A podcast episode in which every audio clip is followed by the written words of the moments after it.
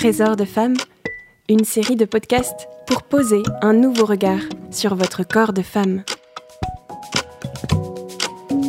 Nous le savons toutes, être femme et vivre en harmonie avec son corps est une aventure de chaque jour. Et si nous en faisions ensemble la plus belle des aventures? C'est ce que propose Cécile de Villancourt, qui s'est spécialisée dans le cycle féminin après ses études de sage-femme. Elle vient de signer son premier livre, Trésor de femme, aux éditions MAM. On y retrouve toutes ses compétences en fertilité, en sexualité et en psychologie positive. En face de Cécile dans ce podcast, Camille des éditions MAM pour un entretien de femme à femme.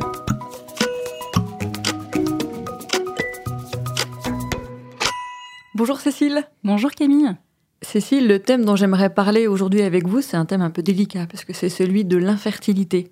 Euh, on connaît peut-être des couples dans notre entourage qui commencent à s'inquiéter de ne pas avoir d'enfants et qui songent euh, éventuellement à la PMA. Euh, vous devez sûrement entendre ces, interrogations parce que vous accompagnez des, des, couples dans l'observation du cycle, vous vous formez à la restauration en fertilité. Combien de couples sont confrontés à l'infertilité aujourd'hui en France? C'est aujourd'hui un couple sur huit qui va consulter son médecin ou un spécialiste parce qu'il s'inquiète d'un possible problème d'infertilité, et c'est un chiffre qui a augmenté au cours de ces 40 dernières années. Alors, quand on parle d'infertilité, Cécile, euh, de quoi parle-t-on précisément? Alors, on parle d'infertilité au bout de deux ans d'union régulière sans parvenir à concevoir, et on peut parler d'hypofertilité au bout d'un an. Pour les couples entre 35 et 40 ans, ou pour les femmes qui connaissent bien leur cycle et ne parviennent pourtant pas à concevoir, on peut commencer des démarches au bout d'un an sans forcément attendre deux ans. Donc l'infertilité, ce n'est pas la même chose que la stérilité. Non, la stérilité, c'est une impossibilité à concevoir, alors que l'infertilité, c'est une difficulté à concevoir. Mais lors des premières démarches entreprises par un couple en situation d'infertilité, on peut se rendre compte quelquefois que le couple est stérile. Et on peut quelque chose contre la stérilité? Il n'y a pas forcément de remède, et c'est une grande souffrance pour le couple, une souffrance que l'entourage ne pourra jamais vraiment saisir et qui se vit de façon très personnelle. C'est de l'ordre du deuil, et on voit que chaque couple traverse cette épreuve vraiment à sa façon. Dans ce cas-là, il faut vraiment prendre soin de soi, prendre soin du couple, et s'accorder du temps pour vivre cette nouvelle. Est-ce qu'on connaît les causes de l'infertilité? Il y a plein de causes, et l'infertilité dans un couple peut être d'origine masculine, féminine et parfois même des deux à la fois. Du côté de la femme, il y a souvent l'âge. La femme est à son pic de fertilité vers 25 ans, puis cela décroît. La probabilité de concevoir à chaque cycle dépend de l'âge. À 25 ans, on a 25% de chances de concevoir, à 35 ans, 12%, à 42 ans, 6%. Et comme l'âge de la première grossesse recule, mathématiquement, il y a plus de difficultés à concevoir. Et parmi d'autres causes d'infertilité, on peut citer des anomalies fonctionnelles. Chez la femme, il peut y avoir des troubles de la fonction ovarienne, des anomalies tubaires, des facteurs utérins. Et chez l'homme, une diminution de la quantité ou de la qualité des spermatozoïdes. Mais il y a aussi le déficit ou l'excès de poids qui peuvent également jouer, ainsi que le tabac, l'alcool, et aussi les facteurs environnementaux, comme les perturbateurs endocriniens, ces substances contenues dans l'alimentation ou les cosmétiques qui peuvent perturber le système hormonal chez les hommes comme chez les femmes. Il y a aussi des facteurs infectieux, par exemple des infections sexuellement transmissibles, ou des facteurs psychologiques, comme le stress. Cécile, une fois que le diagnostic d'infertilité est posé, j'imagine que c'est très difficile à vivre. Qu'est-ce que ça provoque comme, euh, comme réaction ou comme euh, émotion chez la femme, chez l'homme, dans le couple? C'est en général un sentiment de stupéfaction au début et on ne s'y attendait pas. Et c'est une grande déception de ne pas concevoir un enfant. Et au sein du couple, l'homme et la femme ne réagissent pas de la même façon. La femme peut être prise par ce facteur d'urgence, par son horloge biologique. Elle peut vivre ce diagnostic comme une blessure de ne pas vivre l'état de grossesse, une souffrance de l'incomplétude. Elle peut se sentir mise à part, différente des autres femmes, et souffrir d'une pression sociale, familiale. Les femmes parlent plus facilement que leurs conjoints elles verbalisent, racontent plus facilement. Mais elles peuvent se retrouver isolées face à un conjoint qui reste silencieux et qui ne comprend pas forcément leur état. Du côté de l'homme, cette infertilité touche à l'enjeu de témoigner de sa virilité. C'est un capital génétique, un nom qu'on ne pourra pas transmettre, etc. C'est difficilement avouable, difficile à vivre. Cela peut relever du séisme psychique et entraîner une incrédulité. Et l'homme en parlera beaucoup moins que la femme en général. Chez l'homme, il peut y avoir une tendance à se protéger par la fuite, ce qui exacerbe le sentiment d'abandon chez la femme. Et comment est-ce vécu dans le couple? Celui-ci peut vivre un sentiment de différence, d'exclusion vis-à-vis des couples qui réussissent à concevoir. Les souffrances de chacun peuvent même parfois remettre en question le couple et amener une rupture, comme elles peuvent aussi créer du lien dans le couple. La façon dont le couple est accompagné, pris en charge, soutenu par des professionnels de santé qu'il côtoiera, aura une grande influence sur la façon de vivre cette épreuve. Quel est ensuite le parcours classique euh, d'un couple confronté à l'infertilité? Un couple qui découvre ce problème va généralement voir un gynécologue qui propose alors de s'engager dans un parcours de PMA, procréation médicalement assistée, ou assistance médicale à la procréation c'est-à-dire un ensemble de techniques qui consistent à manipuler ovules et spermatozoïdes pour aboutir à une fécondation. Et parmi ces techniques, il y a principalement l'insémination artificielle et la FIV. Alors, l'insémination consiste à injecter les spermatozoïdes les plus mobiles dans l'utérus grâce à un fin cathéter.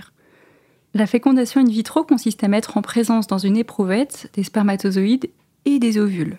On recueille des spermatozoïdes, et pour obtenir de nombreux ovocytes, on stimule les ovaires, ce qui nécessite des injections d'hormones quotidiennes à heure fixe et un suivi médical fréquent. Et les ovocytes sont ponctionnés sous anesthésie générale. Ces parcours sont très éprouvants pour le couple d'un point de vue médical. Ils consistent en une succession de rendez-vous médicaux, d'injections, de ponctions, de traitements hormonaux chez l'homme et surtout chez la femme, ainsi que des manipulations en laboratoire des gamètes.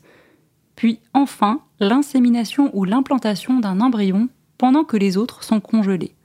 Tous ces rendez-vous se passent à l'hôpital ou dans des cabinets médicaux et sont très éprouvants physiquement et psychiquement. La conception est donc le fruit d'une triade, l'homme, la femme et le corps médical. Cécile, quel est le taux de réussite de ces parcours? Le taux moyen de réussite d'une FIV est d'environ 25% avant 37 ans, 12% vers 38 ans et 9% à 40 ans. On peut noter que ces parcours sont souvent un parcours du combattant. Cette aventure est souvent qualifiée de montagne russe émotionnelle. C'est une épreuve qui resserre les couples qui s'entendent, mais qui disloque ceux qui sont fragiles. Cela peut aussi fragiliser l'intimité. Certains couples restent des années en parcours de procréation médicalement assistée, et il y a souvent plusieurs tentatives. Cécile, est-ce qu'il existe des alternatives à ces techniques? Oui, mais avant même ces alternatives, avant même de consulter, il y a plusieurs choses que le couple peut mettre en place facilement pour augmenter ses chances de concevoir naturellement, notamment en termes d'hygiène de vie, de réduire ou arrêter le tabac, l'alcool, avoir une bonne alimentation, faire du sport, réduire le stress, réduire l'exposition aux polluants, aux perturbateurs endocriniens. Et ça, ça peut suffire? Parfois, et le fait de préparer le terrain peut suffire à concevoir plus facilement. Et de toute façon, c'est toujours bon pour améliorer les examens et la prise en charge. Cela joue sur la qualité des ovocytes et du sperme. Et ce sera aussi très bon et recommandé pour toute la durée de la grossesse. Et en termes de méthodes alternatives, qu'est-ce qu'on trouve? On trouve des méthodes qui s'articulent autour de la restauration de la fertilité. On va essayer de trouver les causes et de résoudre ce qui ne va pas. On considère que l'infertilité est le symptôme d'une pathologie sous-jacente on se concentre donc sur une approche plus douce, plus respectueuse du cycle naturel, une prise en charge globale, holistique, pour que l'enfant puisse être conçu naturellement. Cette prise en charge commence par la réalisation de graphiques d'observation du cycle, avec quelques examens de base, et cela suffit parfois aux médecins formés à ces techniques pour trouver les causes de cette infertilité. Et parfois, même la simple observation de graphiques permet de dire si ça va être compliqué ou pas, c'est ce que je vois quand je forme les couples à la symptothermie. Est-ce que vous pouvez nous expliquer ce qu'est la symptothermie? La méthode symptothermique permet à la femme et au couple de mieux connaître son cycle. On peut l'utiliser pour espacer les naissances ou pour favoriser une survenue de grossesse. Elle est basée sur l'observation simultanée de plusieurs critères corporels complémentaires. La glaire cervicale, produite par le col de l'utérus, la température corporelle et éventuellement l'observation du col utérin. Et grâce à toutes ces observations, il est possible de repérer les périodes fertiles et infertiles du cycle menstruel. Donc si je comprends bien Cécile, l'observation du cycle est un outil au service de ces méthodes de conception plus naturelles. Est-ce que vous pouvez nous donner un autre exemple de ces méthodes? En effet, il y a aussi la naprotechnologie pour Natural Procreation Technology. C'est une méthode qui apparaît dans les années 90 aux États-Unis et qui arrive en Europe dans les années 2000. Le but est de restaurer la fertilité dans la mesure du possible et le couple consulte une instructrice formée à Fertility Care qui est une méthode d'observation du cycle basée sur l'observation de la glaire cervicale, à partir des graphiques d'observation du cycle, de bilans sanguins et hormonaux de l'homme et la femme, d'un spermogramme pour l'homme et d'une échographie pour la femme, on établit un diagnostic et on essaye de traiter les causes identifiées, soit par de la chirurgie, par exemple, ou par des médicaments. Une fois la fertilité restaurée, le couple part pour un an et demi d'union régulière et le taux de réussite est plutôt de 35%. Cette méthode montre également de bons résultats dans la limitation des fausses couches à répétition. Cécile, du coup, quelles sont les différences avec la PMA Les différences les plus significatives, à mon sens, sont la place du médecin et l'accompagnement du couple. Dans l'ANAPRO, par exemple, le couple est vraiment acteur de sa fertilité. Le médecin a plutôt un rôle d'accompagnant alors que dans la PMA, le médecin est plus acteur. Et ces médecines alternatives permettent au médecin de prendre soin du couple, d'être à son écoute. Elle invite le couple à développer un dialogue sur ce sujet et propose un soutien. Le couple est vraiment mis au centre de ces méthodes. L'homme et la femme sont toujours invités ensemble au rendez-vous. L'instructrice et le médecin prennent tout le temps qu'il faut pour les accompagner. On prend soin des corps et on prend soin du couple. Les couples peuvent aussi trouver du soutien dans d'autres médecines complémentaires, comme l'ostéopathie, l'acupuncture, etc. Et je trouve très bon dans ces méthodes qu'elles respectent le corps, son rythme naturel, et qu'elles invitent à une écoute du corps. Car quand on force trop, ce n'est pas l'idéal. Il vaut mieux essayer de trouver là où ça ne va pas.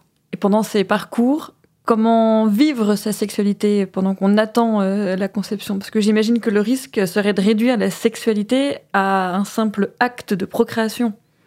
En effet, le danger serait de voir l'union comme juste une utilité. Ça peut être difficile comme période. Il faut apprendre à lâcher prise, à réinvestir la tendresse, à faire les choses dans la gratuité et le don. Hmm. Cécile, est-ce que vous avez un dernier mot à adresser à tous les couples en attente d'enfants? Ce que je voudrais dire, aussi bien aux couples en attente d'enfants qu'aux couples qui en ont déjà, que finalement la fertilité est très mystérieuse en soi et qu'un enfant est un miracle. Les couples qui arrivent facilement à concevoir peuvent parfois un peu l'oublier. Et quand l'enfant tarde à venir, on mesure combien chaque enfant est un don et un cadeau. C'est peut-être quelque chose que les couples infertiles peuvent apporter aux couples avec enfants.